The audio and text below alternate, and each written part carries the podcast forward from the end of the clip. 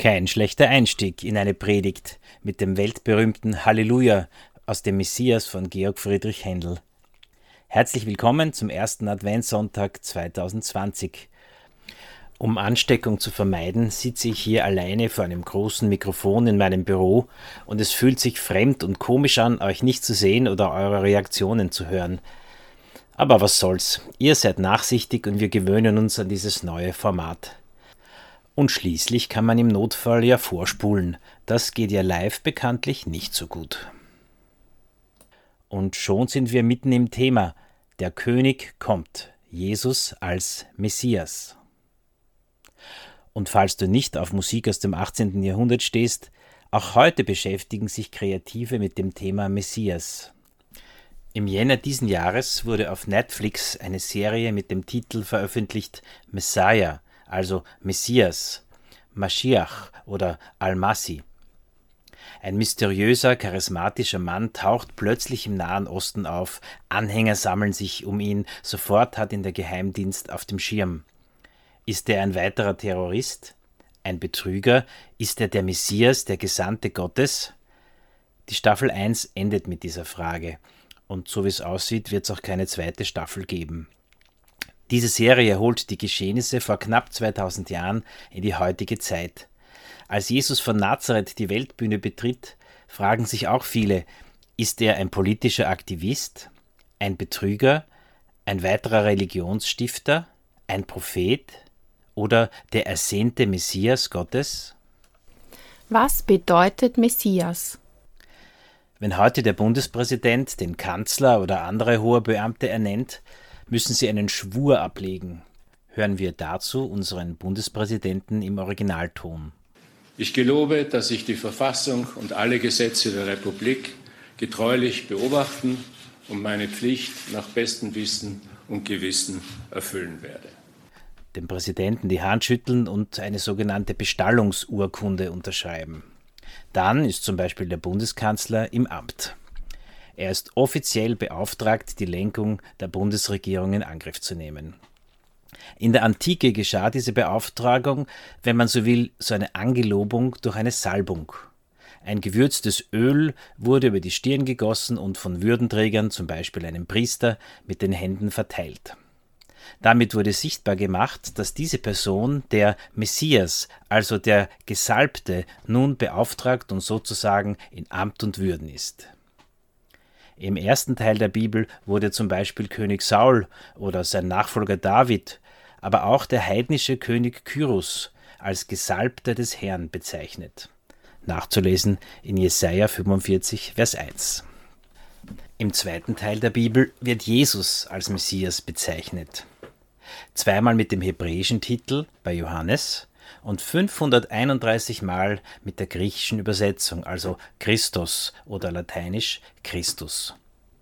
Übrigens auch im Koran, zum Beispiel in der dritten Sure im Vers 45.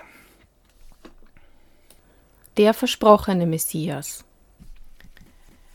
Der erste Teil der Bibel enthält viele Stellen, an denen diese Hoffnung ausgedrückt wird, dass eines Tages der Anführer das Ruder übernimmt, der von Gott gesendet und beauftragt wird. Christen verstehen diese Texte als Vorschau, als Ankündigung, ja Vorhersage von Jesus als dem erwarteten Messias. Im Alten Testament gibt es schon Hinweise in den ganz frühen Schriften, zum Beispiel bei Mose, stärker noch in der Liedersammlung, den Psalmen und immer dichter, je jünger die Texte sind, am stärksten in den Propheten. Schlaue Leute haben circa 300 Voraussagen im Alten Testament gezählt, die deutlich auf Jesus hinweisen. Der Prophet Micha kündigt an, dass der Messias aus Bethlehem kommt. Der Prophet Joel sagt das Pfingstfest voraus. Der Prophet Sacharja prophezeit den Ritt auf dem Esel, die Tempelreinigung und sogar den Verrat von Judas mit 30 Silberstücken. Es gibt noch sehr viele andere Beispiele dazu. Für viele gläubige Menschen sind diese prophetischen Voraussagen Beweise für die Zuverlässigkeit und Harmonie biblischer Texte. Wer sich tiefer in die jüdische Bildsprache und spannenden Verbindungen zwischen Alten und Neuen Testament einlesen möchte, dem sei das Buch empfohlen von Anderson 2013 Jesus Christus im Alten Testament erkennen und predigen, erschienen im Lichtzeichen Verlag. Kritiker führen an dieser Stelle vor allem zwei Argumente an. Erstens, die alten jüdischen Vorhersagen galten als bekannt und so hat man deren Erfüllung nachträglich einfach passend in Jesu Lebenslauf geschrieben. Und zweitens, die Zusammenstellung der biblischen Bücher war frühestens um 400 nach Christus, definitiv aber viel, viel später abgeschlossen. Man könnte also passendes Material nachträglich zusammengefügt und Unpassendes aussortiert haben. Alternative Fakten Fake News oder eindeutige Beweise? Mit einer Diskussion, ob man Jesus als den Messias beweisen kann, werden wir also keinen Blumentopf gewinnen. Es ist wie bei einem Puzzle. Wenn man die Randsteine nicht gefunden hat, ist es sehr schwierig, den Platz der mittleren Steine zuzuordnen. Gläubige Menschen setzen ihre Randsteine auf die eine Art und werden tiefer und tiefer hineingezogen in die unglaubliche Bildersprache und Verbindungen aus dem Alten Testament. Das Bild in der Mitte wird immer klarer. Menschen, die aus ihrer Überzeugung die Randsteine anders setzen, werden die mittleren Steine auch nicht zuordnen. Das Ergebnis bleibt chaotisch. Sie werden sich vermutlich ein anderes Puzzle suchen. Der Vergleich hinkt ein wenig, ich weiß, aber es wird deutlich, dass wie so oft die vorangestellten Annahmen über das Ergebnis entscheiden. Ich möchte einen anderen Zugang wählen. Unbestritten spüren wir beim Lesen alttestamentlicher Prophetien die Sehnsucht nach einem kommenden König, der alles zum Guten wendet. In der Geschichte keimt eine Hoffnung und ein Wunsch auf. Einmal kommt einer, der es richtig macht. Einmal endet es nicht in einer Katastrophe. Einmal wird Frieden und Gerechtigkeit herrschen. Einmal können wir all den Mist hinter uns lassen. Einmal kommt der Messias, der Gesalbte des Herrn, und bringt diese Welt in Ordnung. Ohne Zweifel war das auch die Erwartung der Menschen im Umfeld von Jesus im ersten Jahrhundert. Und ohne Zweifel kennst auch du und kenne ich diese Sehnsucht, dass die Geschichte doch endlich einmal gut ausgeht. Politiker in Wahlzeiten inszenieren sich gerne als Messiasfigur und werden von unzähligen Menschen gewählt. Sie hoffen auf jemanden, der den Mumm hat, uns aus dieser Krise zu befreien. Ich vermute, wir alle hoffen noch irgendwo, dass einmal die Guten gewinnen dass jemand unsere Welt in einen friedvollen und lebenswerten Ort verwandelt. Damals wie heute sehnen wir uns irgendwie nach einem Happy End. Der enttäuschende Messias. Der Start, den Jesus auf der Weltbühne hingelegt hat, war gelinde gesagt etwas holprig.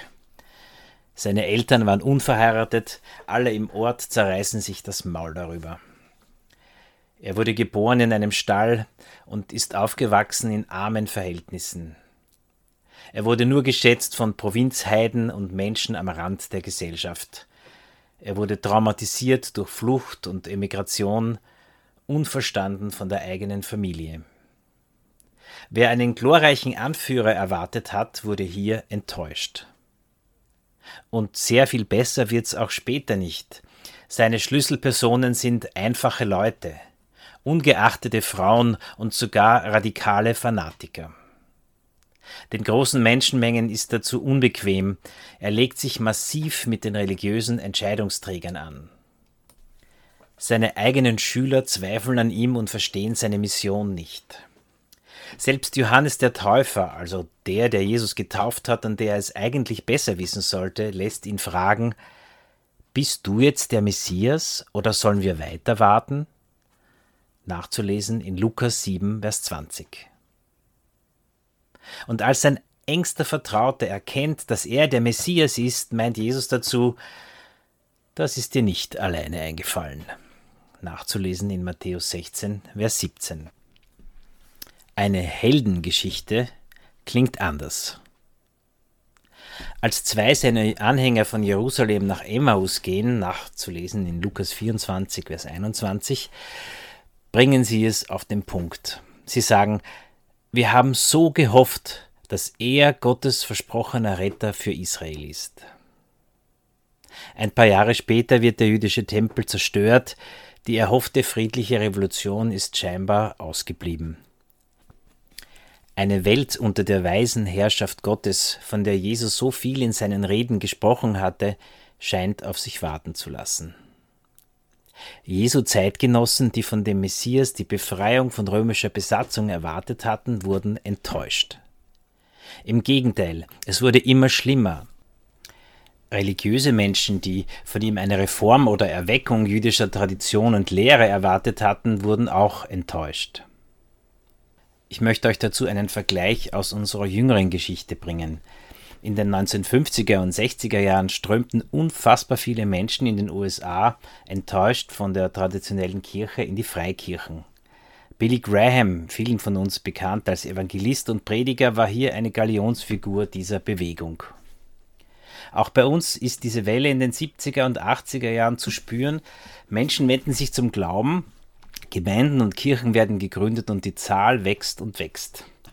Wenn wir an uns denken, Gemeinde Tulpengasse, Floridsdorf, Hitzing, Südost, Lichtental, Sachsenplatz, Kagran, Straßhof, Tulln, Purkersdorf, Stockerau und so weiter. Und das ist keine vollständige Liste und die Reihenfolge ist gerade so, wie mir es eingefallen ist. Rund um die 1980er Jahre erleben diese Gemeinden eine unglaubliche Dynamik. Was mit ein paar Handvoll Gläubigen im Wohnzimmer begonnen hat, füllt zu dieser Zeit sogar die Stadthalle. Leute, die diese Zeit miterlebt haben, bekommen feuchte Augen, wenn sie davon erzählen.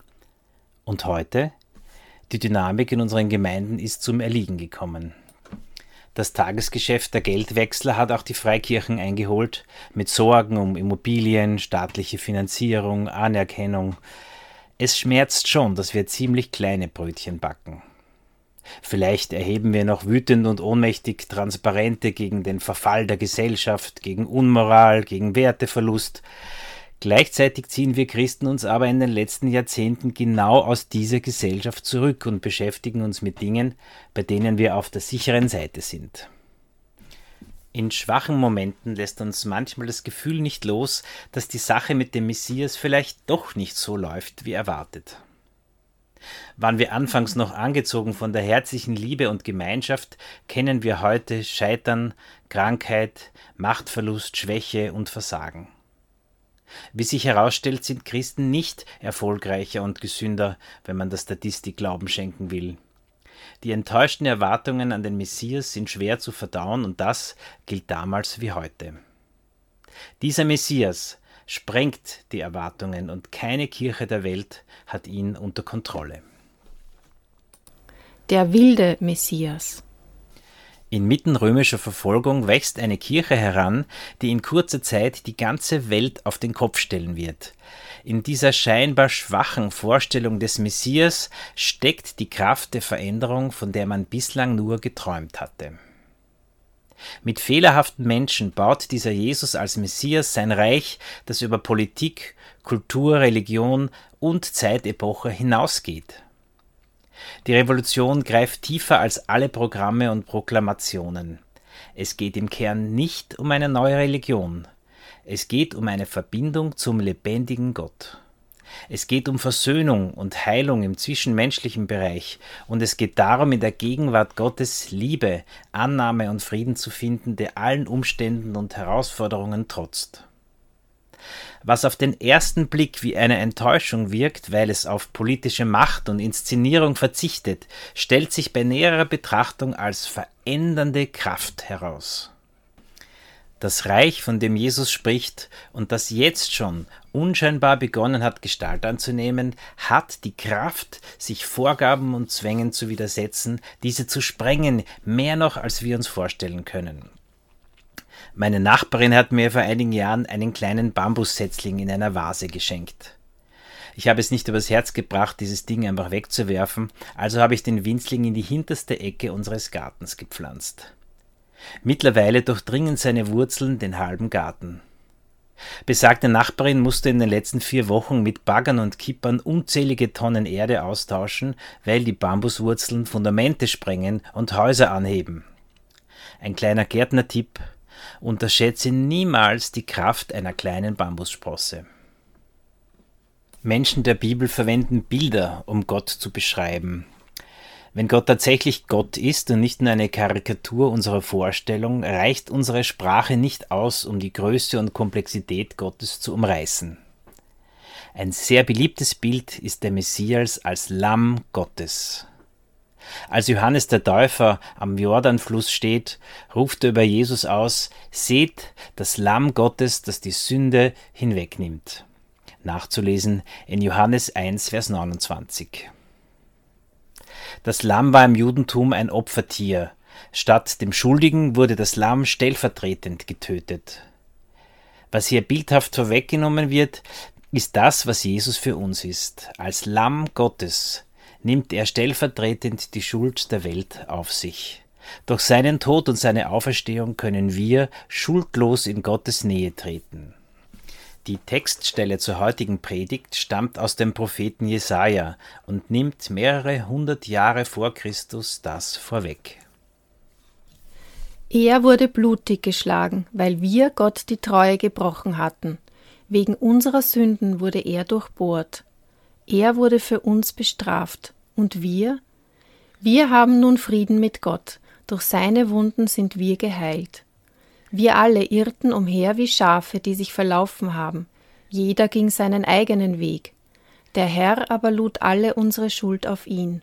Er wurde misshandelt, aber er duldete es ohne ein Wort. Er war stumm wie ein Lamm, das man zur Schlachtung führt. Und wie ein Lamm, das sich nicht wehrt, wenn es geschoren wird, hat er alles widerspruchslos ertragen. Man hörte von ihm keine Klage. Er wurde verhaftet, zum Tode verurteilt und grausam hingerichtet. Dieses Bild ist uns sehr vertraut. In fast jedem Lied singen wir davon. Und jede gute Predigt findet ihren Höhepunkt an der Stelle, an der Jesus stellvertretend für uns den Tod am Kreuz von Golgatha stirbt.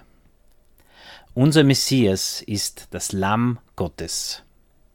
Die Nachfolger Jesus sind Nachfolger des Lammes. Lämmer sind folgsam. Lämmer hören auf den Hirten, Lämmer begehren nicht auf, Lämmer lieben Recht und Ordnung, Lämmer sind zufrieden hinter dem Zaun, Lämmer kann man streicheln, Lämmer sind nicht besonders schlau, Lämmer sind lammfromm. Entschuldigung, ich überzeichne und verzerre absichtlich das Bild. Nicht alle Fakten über Lämmer treffen logischerweise auf das Lamm Gottes zu. Es ist eben nur ein Bild, das einen entscheidenden Aspekt des Messias herausstreicht. Sein Opfer schafft das, was niemand sonst herstellen kann, nämlich eine Verbindung zu Gott. Das ist sein Auftrag, das ist seine Salbung, das ist das, was er als Messias Gottes tut. Ich glaube aber, es wäre ein Fehler, Jesus, unseren Messias, auf das Lamm zu reduzieren. Wenn wir die Reden Jesu in den Evangelien lesen, klingt das keinesfalls wie Geblöke. Wir haben ja vor kurzem eine Themenreihe über die Bergpredigt gehört. Manche von euch fanden das ermutigend, wie ich gehört habe. Aus Matthäus 5 zum Beispiel. Wer eine Frau begehrlich ansieht, ist ein Ehebrecher. Oder ein Stückchen später. Feinde sollen geliebt werden. Oder wenn deine Hand dir Anlass zur Sünde gibt, hau sie ab. Oder wenn deine Augen dir Anlass zur Sünde geben, reiß sie aus. Oder wer Kindern ein schlechtes Vorbild ist, soll mit einem Stein um den Hals ins Meer geworfen werden. Oder verkaufe alles, was du hast, und folge mir nach. Hand hoch, wer möchte die Bibel hier wörtlich nehmen? Ermutigend? Die Jünger in Matthäus 19 waren entsetzt, denen stand der Schweiß auf der Stirn. Wer soll das überhaupt packen? Klingt so gar nicht nach Schafe streicheln. Der Messias hat scheinbar auch kein Interesse an Besitz und Wohlstand oder prachtvollen Bauten.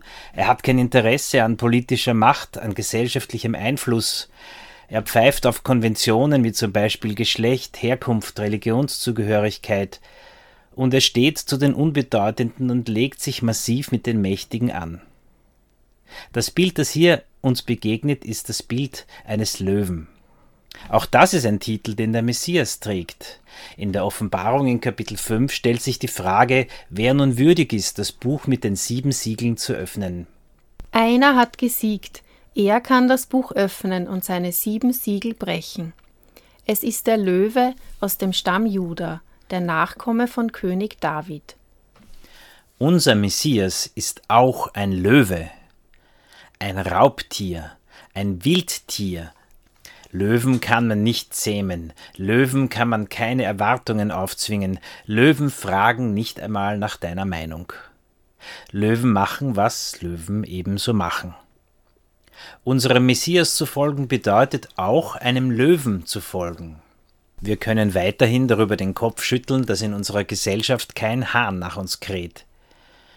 Wir können uns einer dunklen Apokalypse entgegenzittern, wir können gemeinsam blöken, uns als Opfer fühlen und über die Weiden vergangener Tage träumen.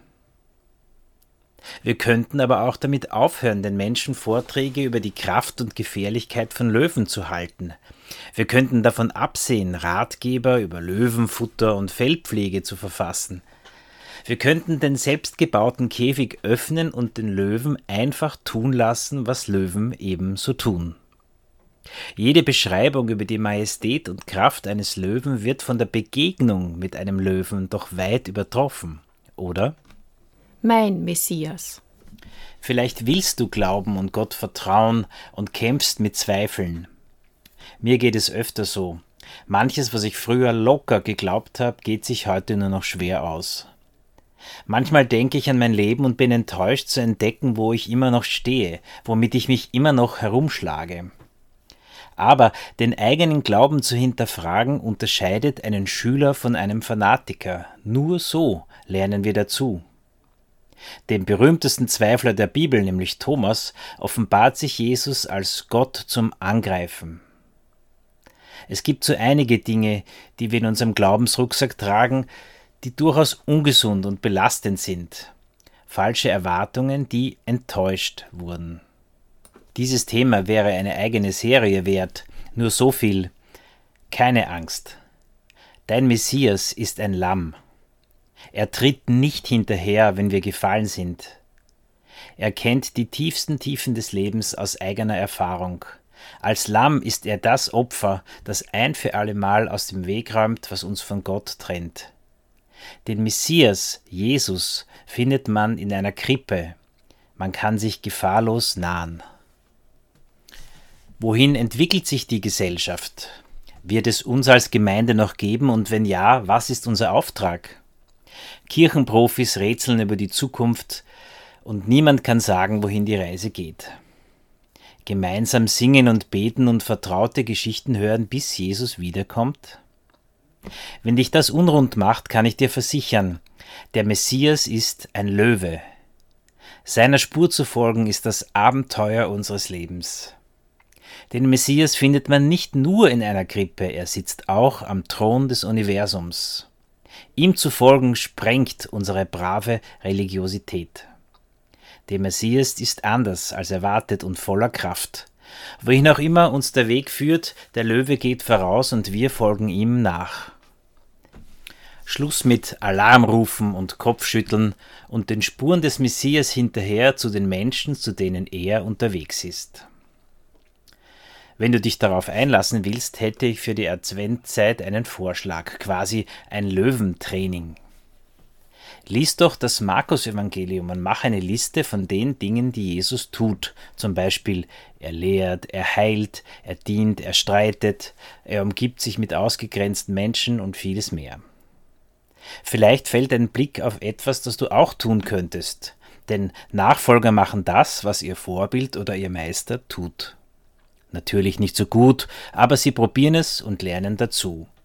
Sei ein Mini-Jesus, der Mini-Jesus Dinge mit Hingabe tut. Und denk daran, wenn der Löwe vorausgeht, kannst du sicher gehen.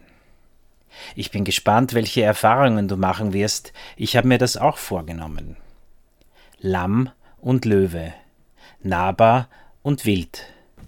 Mit diesem herausfordernden Bild möchte ich euch in die Adventzeit schicken und wünsche euch Gottes Segen.